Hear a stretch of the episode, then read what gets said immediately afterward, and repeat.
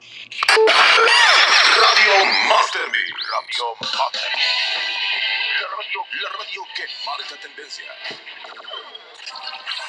Damos inicio a este programa y venimos recargados de info, buena onda y como siempre, las mejores canciones. canciones. Ya no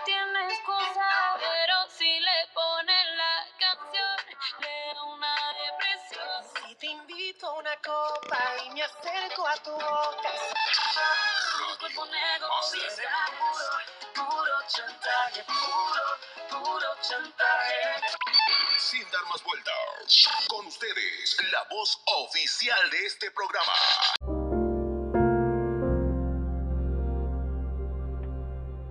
Buenos días, bienvenidos sean todos y cada uno de ustedes que nos escuchan desde casita, oficina, trabajo, como del WC. Bienvenidos a Radiofónica. Con mucho gusto les da la bienvenida a su amigo, compañero, servidor, Juan Pablo.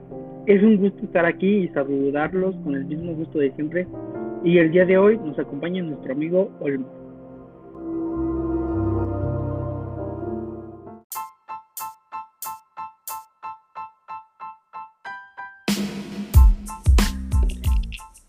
¿Qué tal compañero? Buenos días. Les deseamos que estén bien desde casita, ya que quédate en casa, no salgas ni a las tortillas. Les mandamos un saludo desde Radiofónica. Mi nombre es Josué y me da un gusto estar con ustedes el día de hoy. Nos saludo con un gusto de siempre, su amigo. Comencemos. Bueno, comencemos mi gente querida, de nuestra tres veces heroica Citácora Michoacán y mis bravos del CESC, ya que están desesperados por entrar a clases presenciales. Bueno, hoy nos espera un programa lleno de noticias importantes, mi estimado Juanpa, como el peje que le dio COVID. Y como cada día de Radiofónica, es un gusto compartir ese hermoso espacio con mi compañero Olmos. ¿Cómo estás, amigo? Mil gracias, mi amigo Juanpa. Eh, para mí es un orgullo el poder compartir cada programa con, contigo, mi estimado. Y claro, está como en cada misión, para, pero sin olvido de mi compañero Eric de cabina, que hace su trabajo Claro, mi estimado Olmos. Y saludos al compañero de cabina, Eric.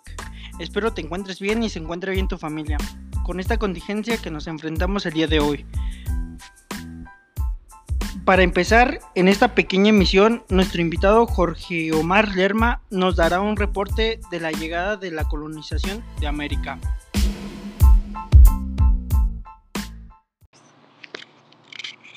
Hola, ¿qué tal? Es un gusto poder acompañarlos esta tarde en esta increíble radioestación. Mi nombre es Jorge Omar Lerma y vengo a hablar sobre un tema que nos puede resultar muy interesante. Cuando en Europa aún estaba comenzando el Renacimiento, América ya alargaba imperios con más de, de 60 millones de habitantes. En 1942 cambió el rumbo de la historia. Las primeras expediciones de Europa exportaron al continente americano enfermedades, arrasaron con la población nativa y debilitaron la agricultura de tal manera que incluso enfriaron el clima planetario. Los investigadores llevan décadas tratando de averiguar el número aproximado de personas que vivían en el norte, el centro y el sur de América cuando llegó Colón.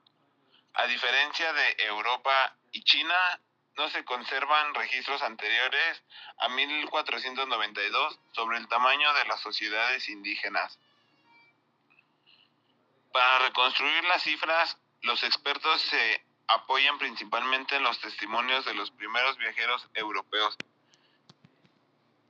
y en las encomiendas, los tributos que los nativos americanos debían pagar a los colonizadores tras establecer esto su gobierno.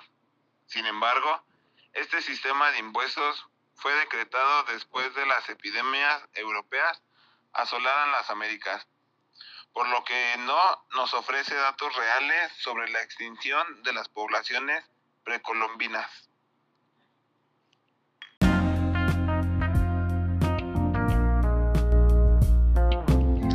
Muchas gracias por la aportación, mi estimado Lerma. Muy buenas aportaciones. Y caray, lo que vivieron estos europeos en América. Pero bueno, tú como siempre informándonos y dándonos a conocer lo más sobre más sobre la colonización de América. ¿Cómo ves tú, compañero Juanpa? Muy buenas aportaciones, amigo Olmos.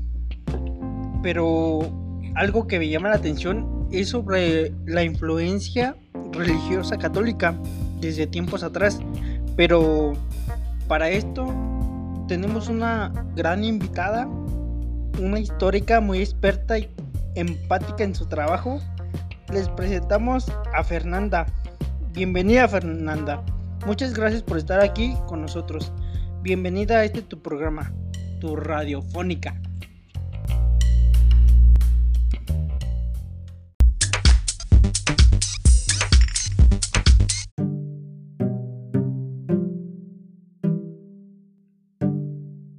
Bueno, regresamos de este pequeño corte comercial.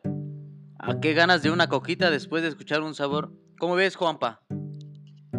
Como que sí se antoja un refresquito porque ya se siente el calorcito. Regresamos contentos y felices después de los cortes comerciales con antojitos. Seguimos en la radio fónica, tu radio, nuestra radio, de nosotros para el público y para el mundo, con noticias, estrenos, investigaciones y de todo un poco. Buenas, buenas. Muchas gracias por invitarme a estar aquí con ustedes. Y por invitarme, muy agradecido. Saludos a toda la gente que nos está escuchando desde lo más cómodo de sus hogares, trabajos, etc. Saludos a todas las personas que nos escuchan desde lo más lejos que están. Vamos a empezar. Buenas, buenas. La influencia religiosa durante la conquista. Ese va a ser el tema, compañeros. La influencia que ejercía el clero era tal que convirtieron en grandes terratenientes. Las tierras eran adquiridas por los maniobras burdas y manipuladores sobre la conciencia de las publicaciones, para que estos les, dará, les donarán grandes aportaciones de tierras, les do- donarán grandes porciones de tierras productivas.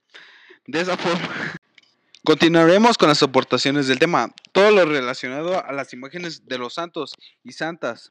Las pinturas religiosas y objetivos fueron parte devocional que cada población elegía, es decir, de su preferencia, ejemplo.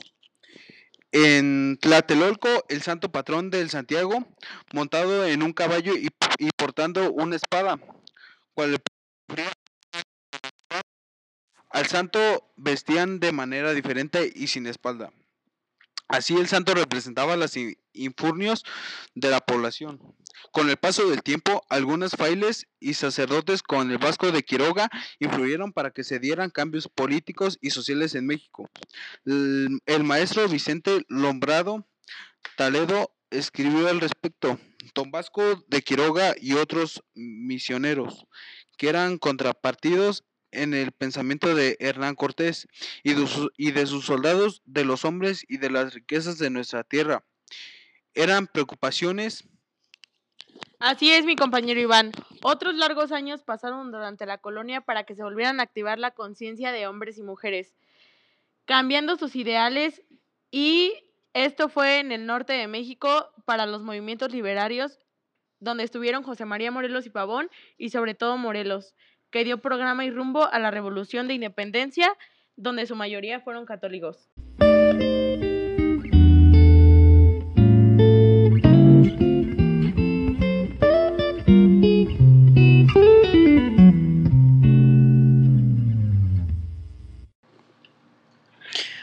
Bueno, muchas gracias compañero Iván por tus aportes muy buenos y con esto finalizamos con el tema de hoy, que fue sobre la influencia religiosa durante la conquista.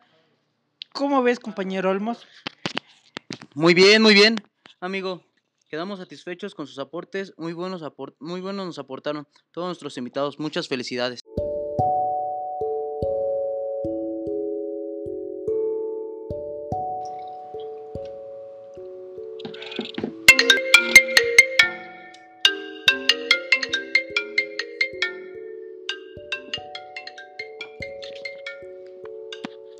Sí, sí, sí, sí. Bueno, ¿quién habla? ¿Quién habla? Hola, buenas tardes. Habla Antonio Fermín. Quiero dar mención de algunos aportes sobre la col- colonización y la in- influencia religiosa. Al principio de la conquista se plantearon dos, dos grandes problemas, que son los más grandes de todos, lo cual vincula con la naturaleza y los indígenas. Muchas gracias. Eh, antes de terminar, quiero mandar saludos para el grupo de la INSET de Zitácuaro, Michoacán, para los más alcohólicos, Rancés, Jesús, Olmos, Fernanda, bueno, ya para todo el grupo, ¿no? Para, también para el director, las secretarias y el, y el Jugos. Bueno, bueno, muchas gracias, compañero Fermín. Nos, nos gustó mucho tu aportación.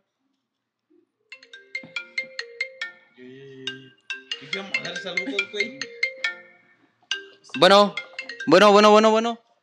Bueno, ¿sí? ¿Quién habla? Diga. Bueno, mi nombre es Eric y quiero agradecer en ese rato que comuniqué con ustedes para enviar saludos, pero ahorita solo me comunico para dar gracias a los invitados y a ustedes para exponer este tema tan importante. Los escuché todo el rato que estuvieron, ya que en mi universidad estoy viendo eso y es un tema muy importante y comprendí un poco mejor del tema. Gracias y saludos. Saludos a los estudiantes del CESC y a los profesores que nos escucharon. Saludos al profe Giovanni, que es el que nos está impartiendo la materia sobre los problemas educativos de América Latina.